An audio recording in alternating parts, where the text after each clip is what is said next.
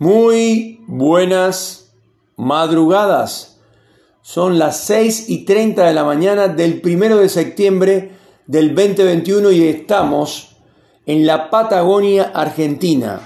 Hay frío, pero no tanto, y esto es Salvador de Noche, segunda temporada.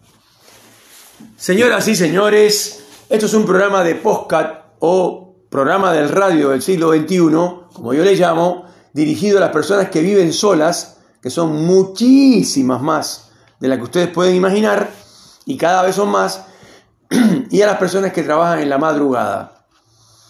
Los policías, el ejército, los taxistas, los choferes de camiones, un saludo para eh, mi amigo Pablo, el cordobés, chofer de camión de toda la vida, y que por supuesto ahora está trabajando en las rutas argentinas.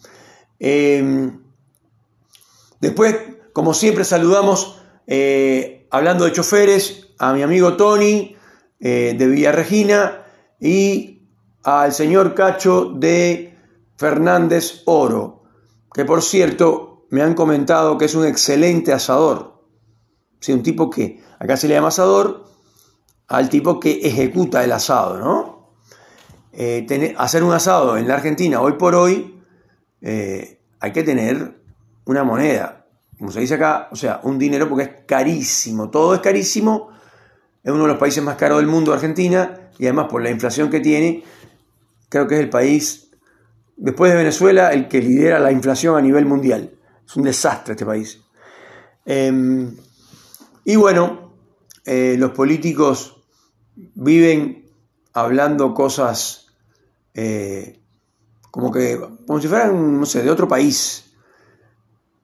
Pero bueno, en general no hacemos análisis políticos en, este programa porque sería caer un poco en lo mismo. Eh, la idea no es esa, sino eh, hablar de temas eh, de nosotros, de los seres humanos, de la interrelación, del laburo. Hemos hecho una miniserie de las relaciones laborales, de las relaciones entre los dueños y de las mini pymes o pymes y los empleados eh, de las relaciones entre empleados y empleados, de las relaciones entre directivos, que son empleados, pero le dieron un poder y son peores que los peores de todos, y en capítulos anteriores. Esta vez vamos a hablar de las relaciones interpersonales, pero no en el ámbito laboral, sino en el ámbito general.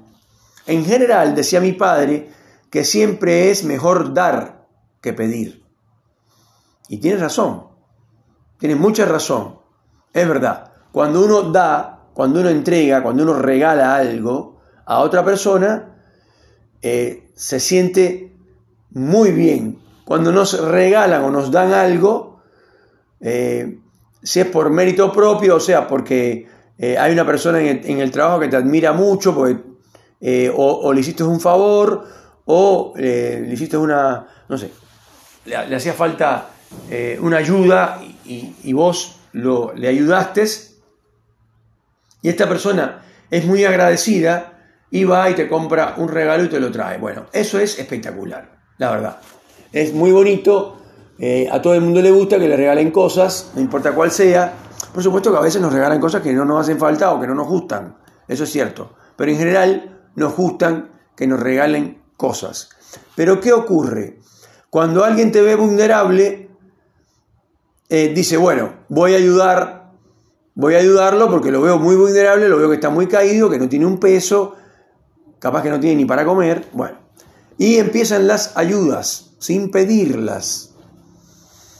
Pero eso, desgraciadamente, en las relaciones humanas, hasta donde puedo saber por mi experiencia personal y por algunos y algunas cosas que he leído y he visto, eh, las relaciones entre los seres humanos se establecen, le guste a quien le guste y le pese a quien le pese, a través del intercambio.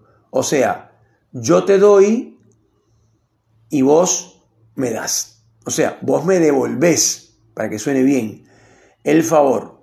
No, porque ahí ya va a saltar dos o tres eh, genios, eh, van a saltar. No, no, no, no, yo lo que te regalo, te lo regalo y punto, yo no quiero nada a cambio. Eso no es cierto. Siempre para ser competitivo, para estar dentro del pelotón de ciclistas que representa la sociedad, hay que tener algo para dar.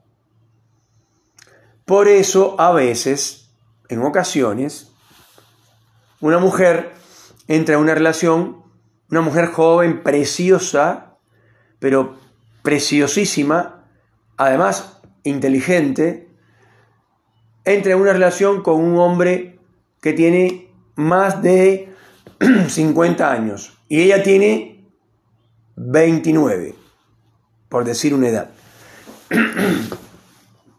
Entonces, la gente dice enseguida, no, porque bueno, se está con el viejo este, porque el tipo eh, tiene guita y la banca. Eso es lo primero que se dice, ¿no? Es como que tiene un golpe en la cara y dice que fue con la puerta del baño y todo el mundo dice, no, te dieron una trompada. Es lo mismo, esto es lo mismo.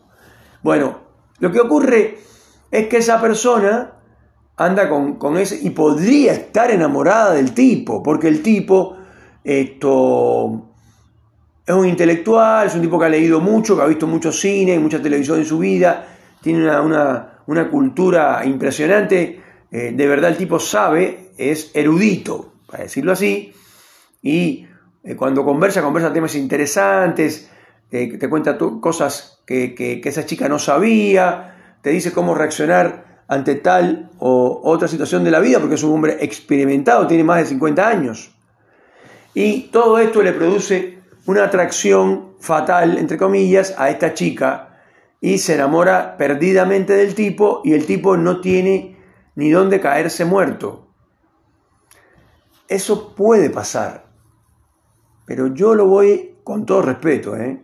lo voy a poner como una excepción a la regla. Porque la regla, le guste a quien le guste y le pese a quien le pese, no es esa. Si alguien de, de 29 años, una mujer hermosa de 29 años, anda con un hombre mayor de 50 años, es porque el tipo tiene dinero. Desgraciadamente. Tiene dinero y si no tiene mucho dinero, que puede ser, tiene un buen coche, tiene su casa propia.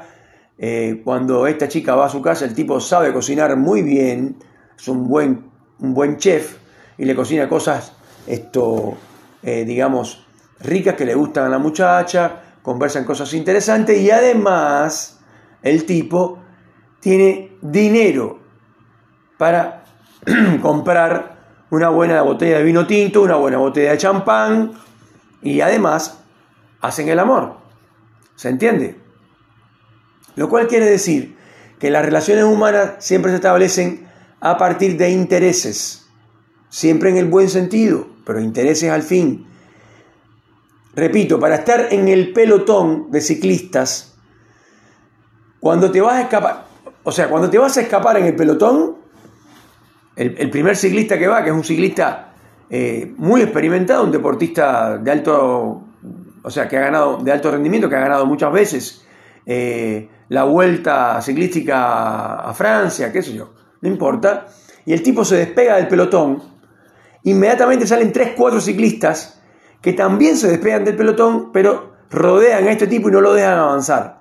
O sea, llevándolo a la sociedad, en este ejemplo, cuando alguien ve que un tipo eh, empieza a vender X cantidad de productos X que se le ocurrió por la internet o por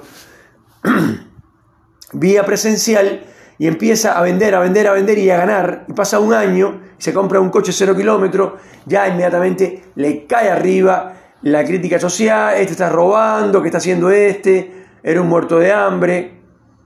No, pero todo el mundo no reacciona así, Salvador. Hay muchos que aplauden, que les gusta, que se alegran. Sí, hay muchos, pero esos muchos se pueden contar con los dedos de la mano, de una mano. Todos los demás, cuando uno se despega, ya después, ya después que el ciclista despega, despega, despega, y se, y se mantiene, no sé, 300, 400 metros delante, ya nadie, eh, o sea, todo el mundo lo deja tranquilo, porque ya el tipo se despegó. Eso llevado al ejemplo que estoy poniendo, es el tipo que gana, gana, gana, gana, gana plata y de pronto ya se empieza a comprar no solamente autos, sino también casas, departamentos, y que eso ya empieza a despegarse de la gente y ya no hay manera de que alguien, vulgarmente hablando, le toque el culo. Entonces, no estamos hablando de esos, estamos hablando de los que se quedan detrás del pelotón, que nadie, absolutamente ningún ciclista, va a buscarlo y lo trae. Eso no pasa nunca. Pero suponiendo que pasara, suponiendo que pasara, si pasa es porque hay un interés de intercambio. Es porque hay un interés de intercambio.